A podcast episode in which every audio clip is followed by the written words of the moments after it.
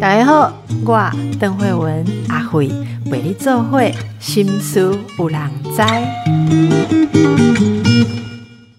大家好，之前几次我们讨论到身心障碍，还有这个视觉失调症，啊，包括前面大家听过的连续几集这个核心崩解，呃，让地侯鲁书他翻译的啊，这个一个很有名的教授，一个法学的教授，他自己罹患视觉失调症一辈子，他怎么去？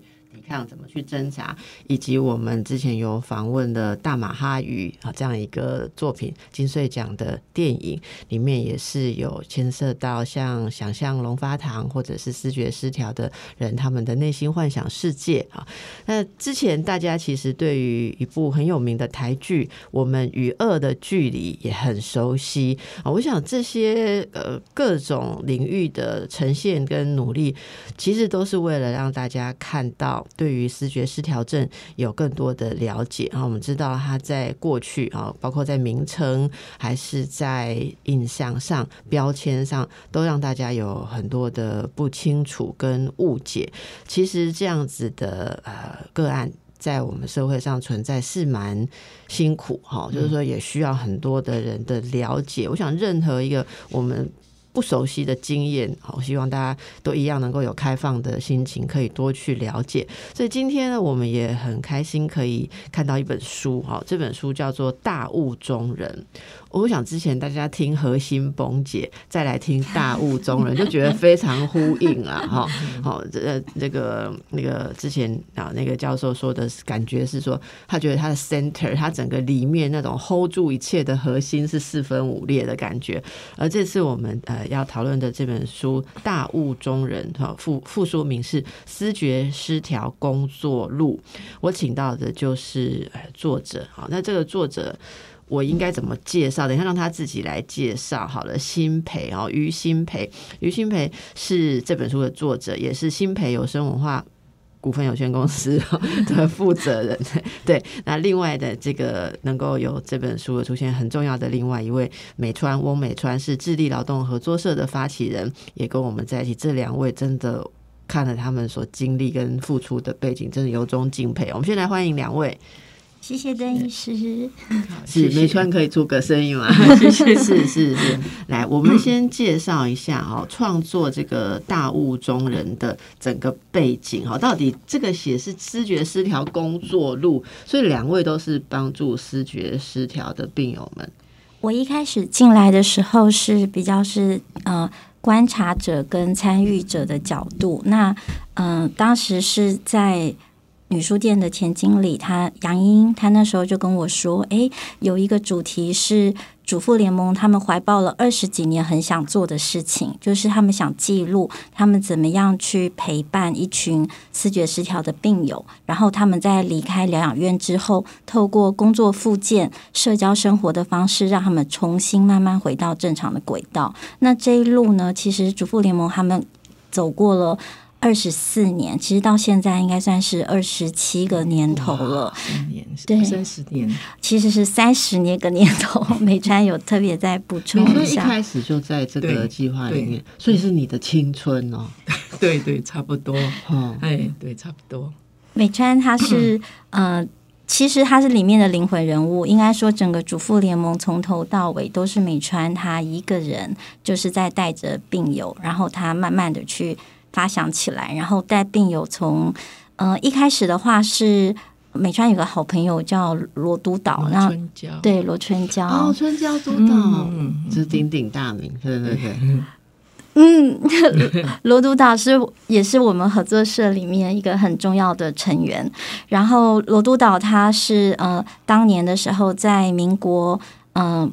大概八十一年，七十九到八十一年左右，他那时候找美川一起来，呃，市立疗养院，他们对他们想做一个实验，就是呃，能不能够在市立疗养院里面，当时是创举，就是办一个咖啡。屋，然后这个咖啡屋是带着病友去做咖啡，然后可以让来医院的人去跟病友买咖啡，然后去做工作复健。那这个呃想法其实来自于当时从美国回来的刚接的飞了，对南非回来的简景彪院长。美国。对。对对对，就当时不会，当时新院长从美国回来，他叫简锦标，然后简院长他想要做工作复健，所以他就跟罗督导讲，那罗督导当时就想到了美川，因为其实这个是一个体制外的事情，需要有一个很专心的人来做发展。那刚好美川当时是在呃一个主妇家庭主妇的状况，但是美川也很很。很棒，是他后来他呃几乎是同时，他开始慢慢的成为主妇联盟的创始人。所以后来美川他带着病友在呃医院里面去经营咖啡屋的时候，他就开始有一些想法，说怎么样去把病友跟主妇联盟的工作结合起来，然后让他们走上长期工作复健的路。那这本书就是在写这件事。所以你是去对美川做了很多的访谈吗？还有周边相关的人士，呃，一开始是这样子的设定。其实一开始我什么都不知道，因为一开始莹莹跟我讲说，呃，是这样子要写这个主题。那之前已经有几个失败的经验，就是有几个有失败的经验，有人开始去写，然后写了写了以后，会觉得他们虽然是很有心，可是没有办法把我的那个内心的那个想法把它表达出来。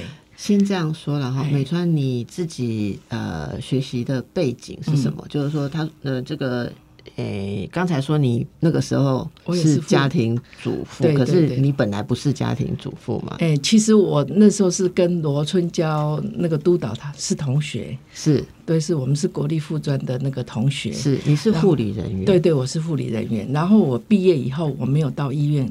服务我就是到那个就是学校去教书，是，所以我一直都没有在那个医院里面那个服务的经验。然后可是跟那个罗督导是是常常维持就是联系，然后就知道说他那边有需要怎么样的帮忙，所以他那时候找我来来帮忙那个就是咖啡屋的那个训练病病友哦，是这样的机会，你没有在呃。那个精神科的护理真正工作没有没有没有，但是你对他们非常的熟悉。对，因为我对呃，就是我在在学的时候，我其实对精神科是蛮有兴趣的。哎呀，只是说没没有经验，回那个回到那个医院去。那时候你的你那时候的初衷哦，就是。呃，被这样邀请，当然罗督导有特别跟你的关系哦，他一定是找他最信赖的、觉得可以的人。果然是慧眼，果然是 慧眼。没有没有。那呃，你那时候为什么会愿意？那个时候，你那时候应该，如果所谓的家庭主妇，你应该是处在非常忙碌的阶段吧？那个人生阶段，家庭生活也还好，就是。因为家庭主妇主要就是带孩子嘛，对啊，所以很忙碌啊，忙碌。可是小孩子慢慢的到到小学。那个我小小的小儿子，这差不多到到四四年级了。那其实有很多事情，我会觉得说，虽然是家庭主妇，可是闷在家里也很难过，很很想说做一点什么事情。是是，对是。那因为对那个精神精神病人，我其实是有一点，就是 有有一些的关心，所以我会常常跟罗督导呃联系，然后其实也羡慕他的工作。嘿哦。你说的那个咖啡屋啊，哈，因为那时候叫市立疗养院，现在大家可能已经不知道市立疗养院。对，市立疗养院后来现在就是松德院区，就是所谓的松德院区。然后刚才你说的开始做那些事情，呃，让病友有一个很像是工作的地方，哈，那个应该是国内算。创举啊，很很早先。刚才听到的时间点是你说民国八十一年左右，那就是一九九二嘛，哈。所以呢，那个东西刚成立没有多久的时候，我就在那边见习。我我我们。有在松那个世纪养院见习嘛？哈，那因为因为我又是因为我又是北医的哦，所以那里是算我们很近啊，所以花很多时间在那。我也是在那里奠定了想要当精神科医师的这样子感受。我觉得包括那时候看待呃疗养院就治疗在。协助病友，好，然后也有耳闻，好像罗督导或者说这个各位的这个努力，然后那时候看到他们的有这样子的工作坊，我什么，后来就大家就模仿你们，其他医院也有什么面包房啊，我都还记得那个地方样子，所以我觉得很受感召，所以有一个共同的想法，就是说，哎，有一群人，他们好像。好像一般人觉得很难被了解，可是我们真正接触他们，觉得说其实他他们跟我们像的地方，可能比不像的地方更多。对对对，可能那个也是美川也是一样的想法。所以那其实其实就是无形中，我觉得这也是一个缘分。就是说我我看到书的时候，我会觉得说啊，原来那时候我站在旁边看到的，让我觉得很很羡慕，或者觉得说哇，竟然有人可以把这个事情做起来的，然后鼓舞了。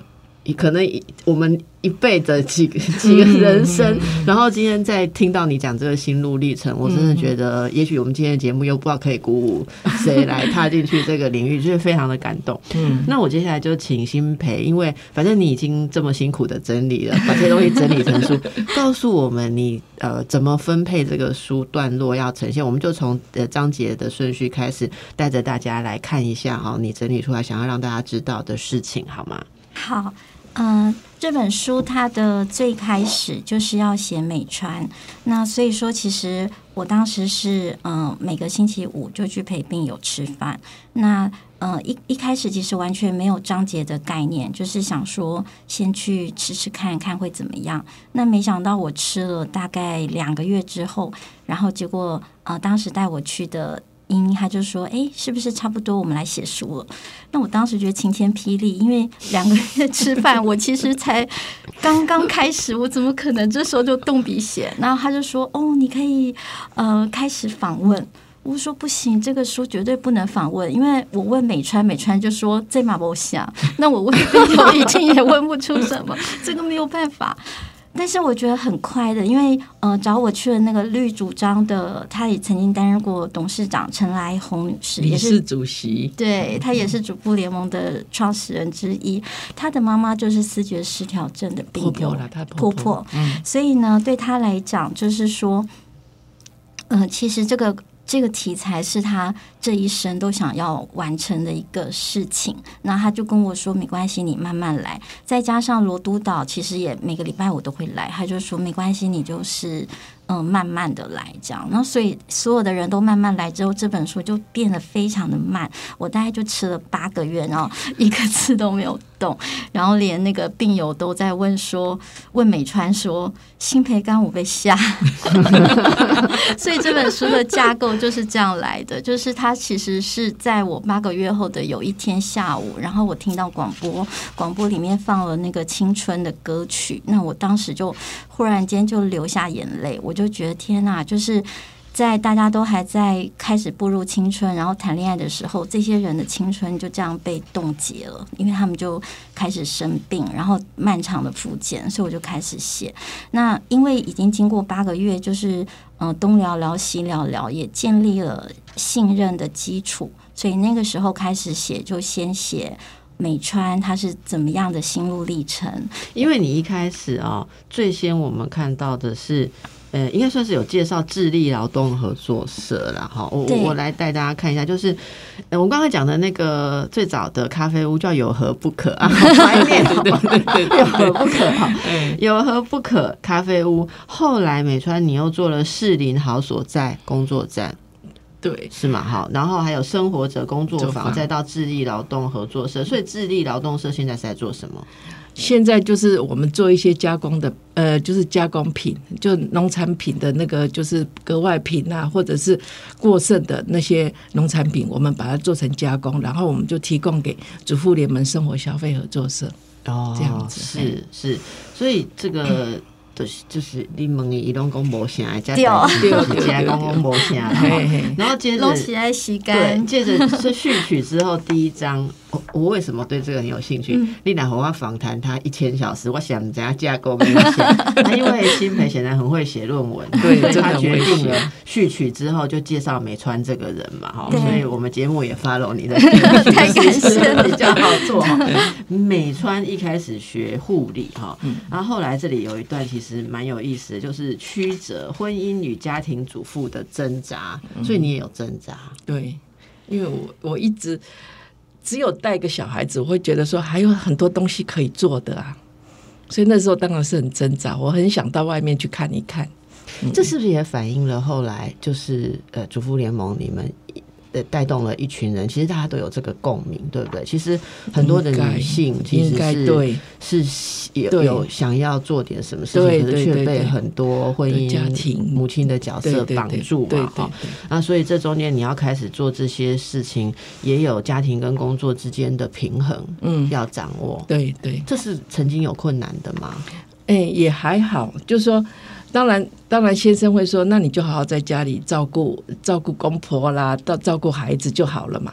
那那时候我会觉得，我还觉得心理上还是觉得说，还有东西还可以不止如此啦，对就你的材料还可以来做对，更多所以所以我会会有用对，所以我会会就是说去找一些的工作，是白天的时候我可以去参与，然后呢，如果是小孩子要回来的时候，我就回来了，就回家了。这也是女性职场我们的一个基本记忆哈。我们真的比男性更要会控制时对间哦，因为如果哎哎需要我们在家，孩子需要我们在家的时候不在家的时候，其实很多自责会产生。我我外面的外面的对对对对你也会嘛？对哈所以对对这个其实大家可以在这边看到这个新培有很细腻的一些描述哈。所以大家呃，其实这本书《大雾中人》，我们可以看到，我我觉得这本书很特别的地方是我们是看到国内很重要的一段历史啊，哦，非常重要的一段历史。所以我们先休息一下，我们继续来了解大雾中人跟我们在一起的哦，新培，好，新培跟美川，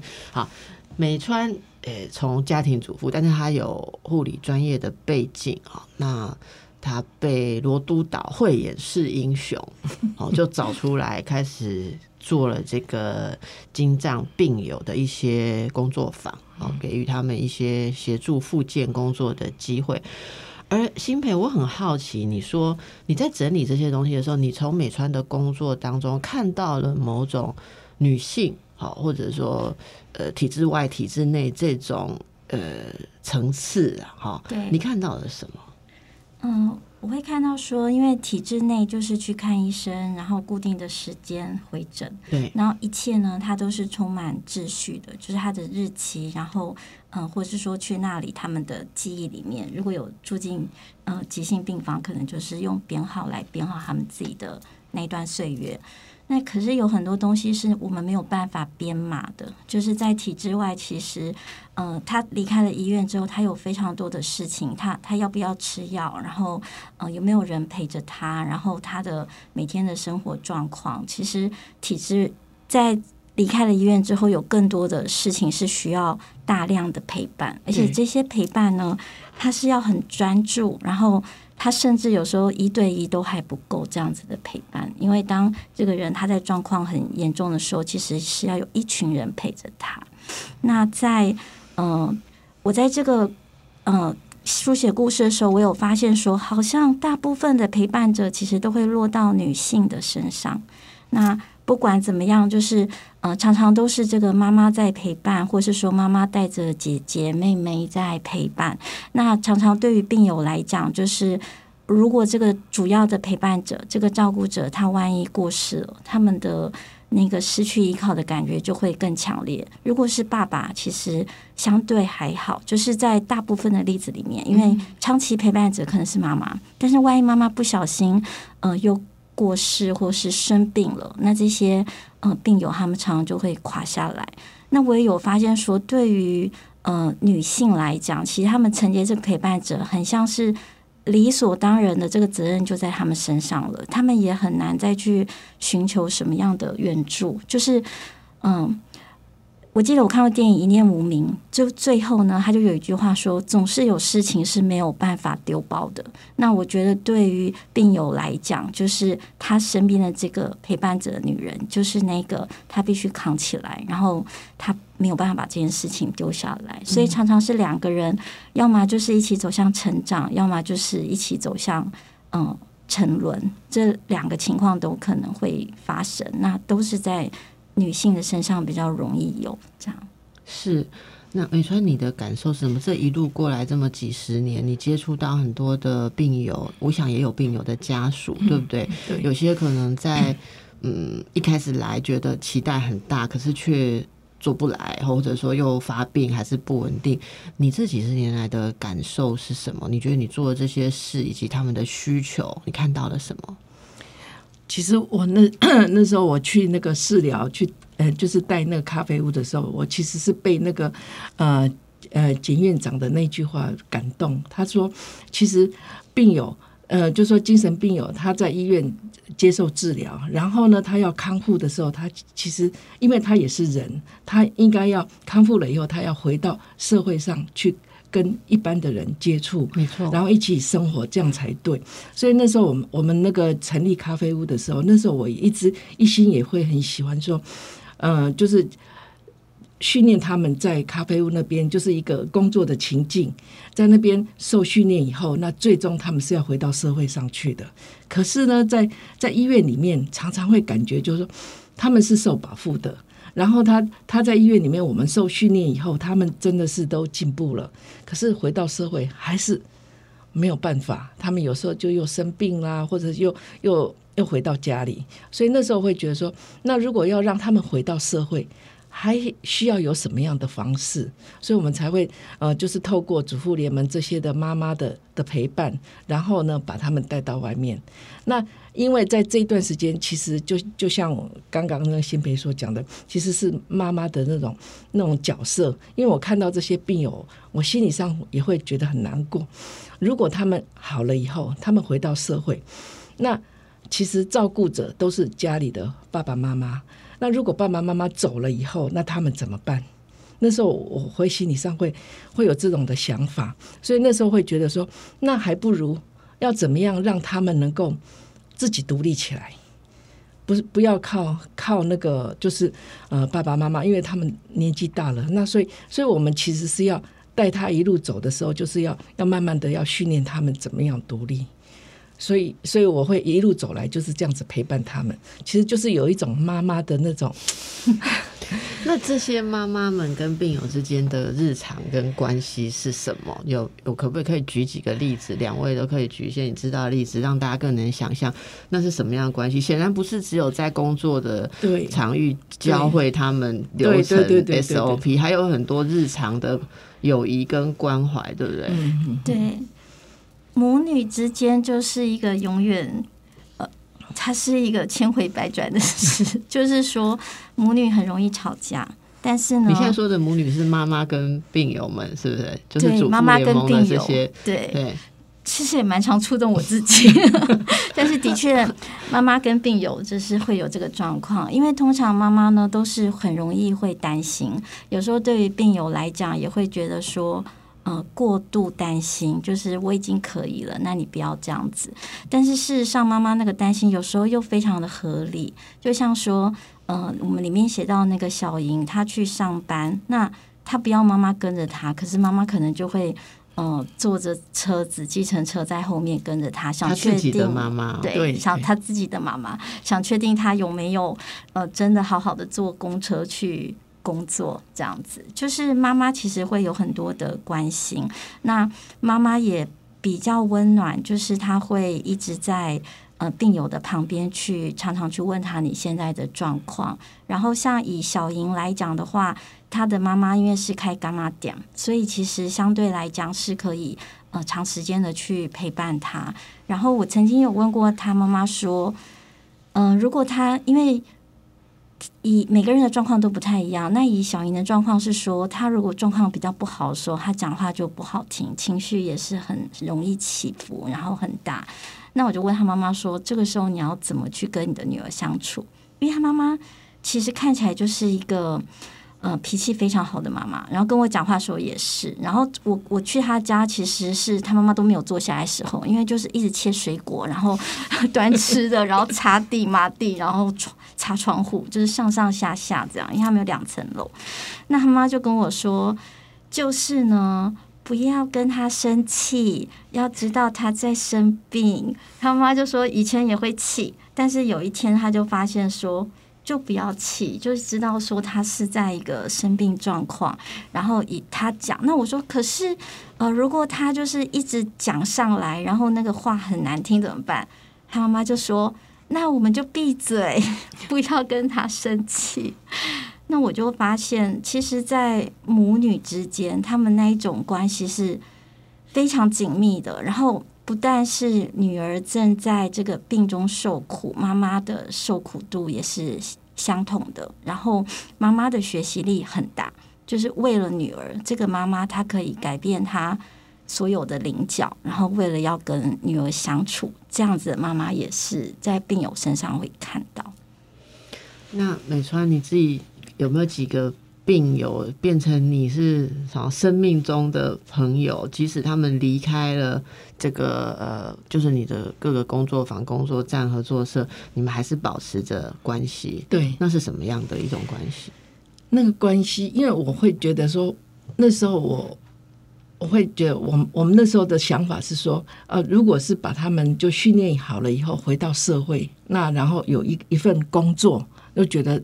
这样子就已经很好了，可是我会觉得说这样还不够，因为爸爸妈妈他们会老，那我们我们不是只有给他提供工作，其实要怎么样让他好好的生活？以后他如果老了以后，他怎么样独立生活？所以那时候我我我会跟我们的伙伴讨论，就说那是不是我们呃，就是每每个礼拜五是把他们，就是刚好他们工作也都休息了，然后我们就说那是不是你礼拜五可以回来我们这个。就是智力劳动合作社，大家一起能够聊一聊，然后共餐，然后你可以可可能你可以煮一点最简单的，比如像煮水饺啦，或怎么样。只是说以后你怎么样自己要活下来。所以那时候我们会觉得说，不是只有给他工作，其实要怎么样教导他们如何自己生活，这样的话会比较。而且在这个团体里面，是他们变成一种互助互助的团体。嘿，所以他们也会像有着另外一个家这样的家庭的网络，对对对，也会有一个家庭网络。那有没有困难？你们这个过程应该也有遇过一些挫折跟困难吧？困难，美川先讲好。也也还说也还好，对，就是这本书难写的，就是要有一个人都会觉得也还好，这事情才会做得下来。其实，如果遇到一件事，他就可以写一张说好苦，大概没有办法做这几十年了。所以他这个也还好，我们也真的是很敬佩。但是你就必须写出里面的细节的那个不还好的地方，不还好的地方，你挖掘到什么呢？嗯。美川后跟罗督导两个人，他们是一个绝配。那罗督导他在治疗退休之后，他又去了基隆南光医院十年。那之后呢，他就来到了智力劳动合作社。没有他，他是工作之余，他还是礼拜五他都参与我们对的活动。然后他有就是在他整个嗯退休之后，他又更全力的来这里。然后他同时也有在那个八斗子是一个康复之家的。负责负责人，所以其实罗督导他等于就是一直也有在关注。那呃，我其实就是看到美川跟罗督导两个人，他们是他们就是身教。我觉得这本书它完全改变了我的生命，就是他让我去知道说陪伴者是这么的可贵。然后你要真的陪伴人，你自己要成为一个透明的人。然其实美川跟罗督导两个人都是。非常谦虚的，他们罗督导也是，他们每次哦都会有，我们会有访客，尤其是书出版之后，其实会有个是我们没有想象的访客，包括我自己的朋友群里面就有呃五五个我的朋友，是我完全不知道他家里有视觉失调这样子的呃状况的人，然后他们因为书，他们走向我们合作社来跟我们聊，那就是。呃，每次聊完之后呢，那个美川跟卢督导也会带着病友一起聊天，然后就说今天很感谢，就是来这里的朋友，他们教会了我们什么？这样，就是他们是带着病友去思考，说，哎，我们可以学习到什么样的事情？所以，嗯，我觉得他们在里头，我也看到说，像美川，其实一开始。我其实因为能够得到的资讯真的比较断面，那要怎么样把它成为这个书里面让大家看到他们这一路？呃，那个关键就是有一天呢，美川拿了他的日记给我，他说：“哎，新培，我忽然想到，我当时有写日记。当时就是开始在治疗做那个合不合的时候有写日记哦。不是，就是在那个主妇联盟，就我离开了呃那个有合。”不可咖啡屋的时候，我还是继续在在那个我们合作社，在带着病友，然后回到社会那一段时间，我都会写日记。他们碰到什么事情啊，或者怎么样，怎么处理？对，所以他没有一开始就拿给你啊？没有，他就是让我苦苦挣扎，苦苦挣扎，我就一直吃饭。然后 会不会是看你有诚意才拿出来这样？我觉得应该是老天悲怜，就是我，因为我当时心里头想说，我可能真的要两手一摊，然后说感谢大家给我这个生命的经验，我也是可以一起吃。吃饭吃下去，但是书可能会写不出来。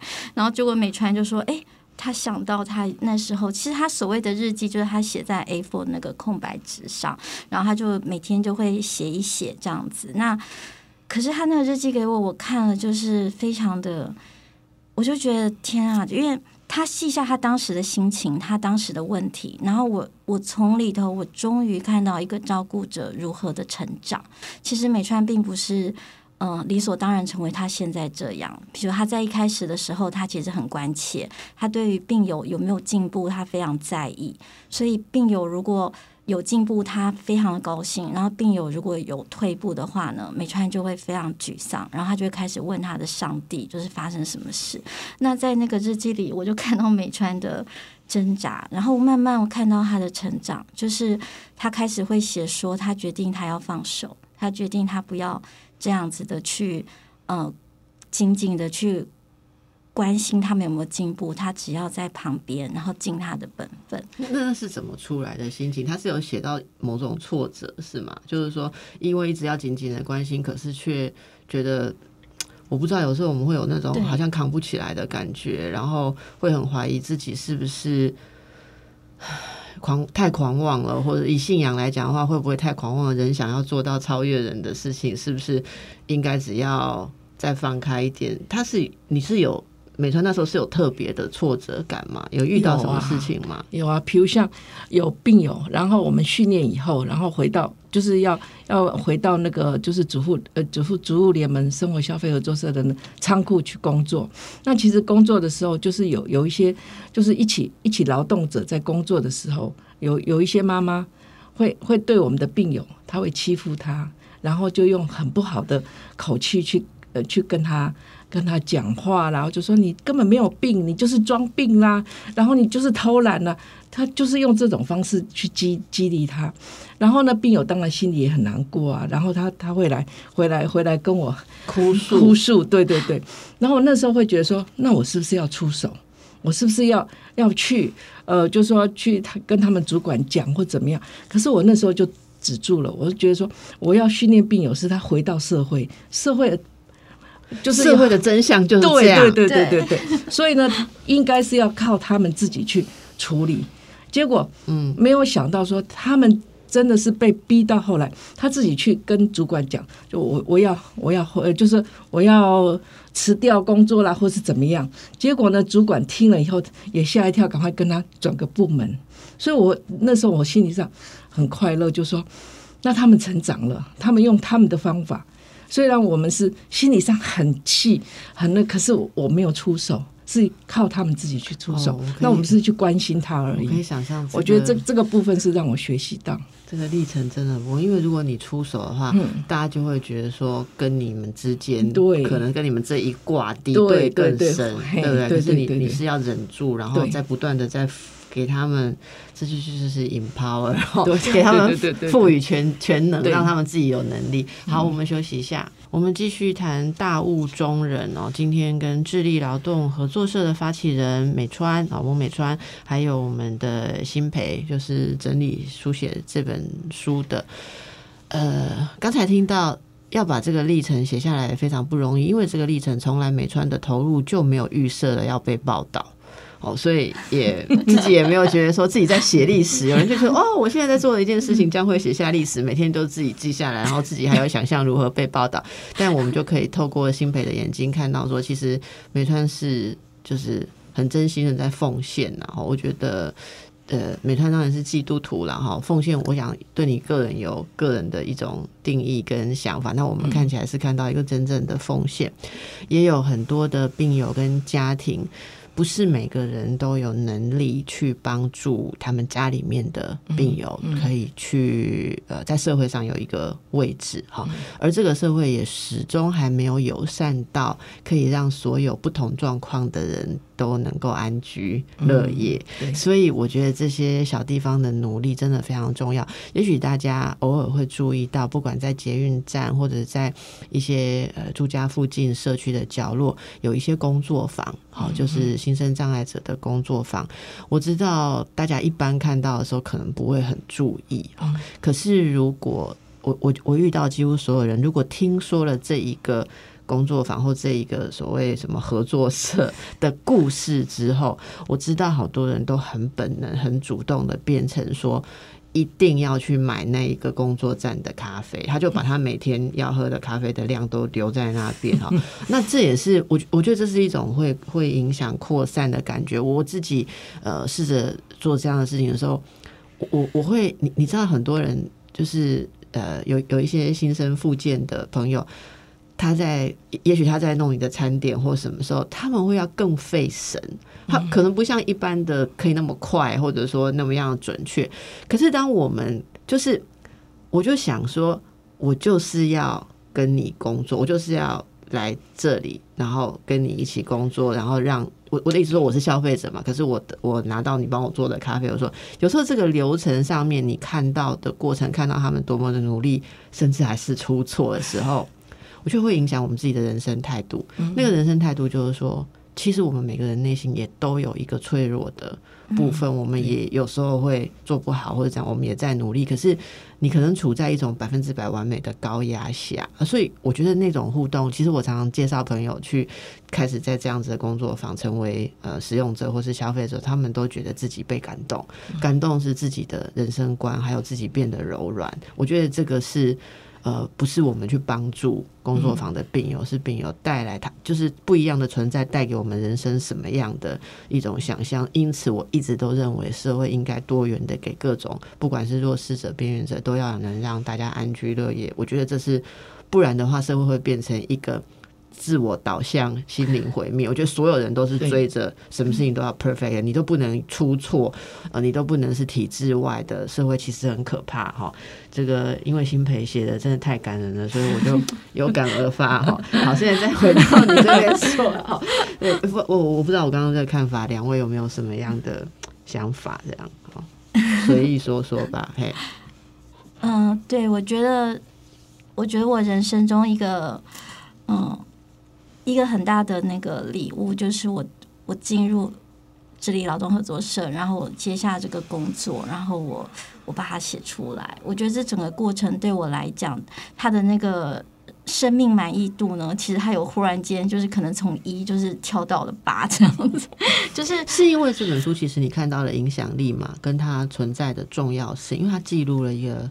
一般人可能没有办法看到的事情。对听说他，听说你们的书那个一开始出版一个月就在刷，然后之后就长销了。你刚刚也提到有人因为看到书来找你们嘛，对不对？这这，所以你说的那个感觉是是这种觉得自己做了一件有意义的事吗？那种感觉就是因为其实我我其实就是我其实我从很小的时候我就很喜欢发呆，然后我都觉得人为什么要来这世上？就是我觉得。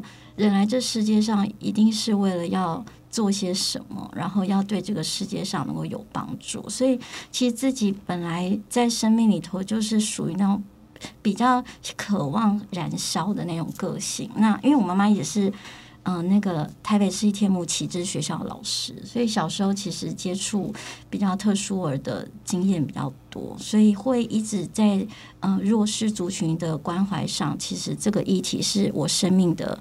永恒的一个核心，那但是就是在成长过程中，慢慢的也会觉得，诶，好像就这样子长大了。那有些事情并没有办法做得这么好，就像邓医师说，我们会给自己很多的呃压力。那我觉得我那个压力跟情绪，他一直放在心上，就是我能够做些什么？因为我觉得生命好短暂哦。然后我觉得我们很可能就是就离开这世界，然后我们也。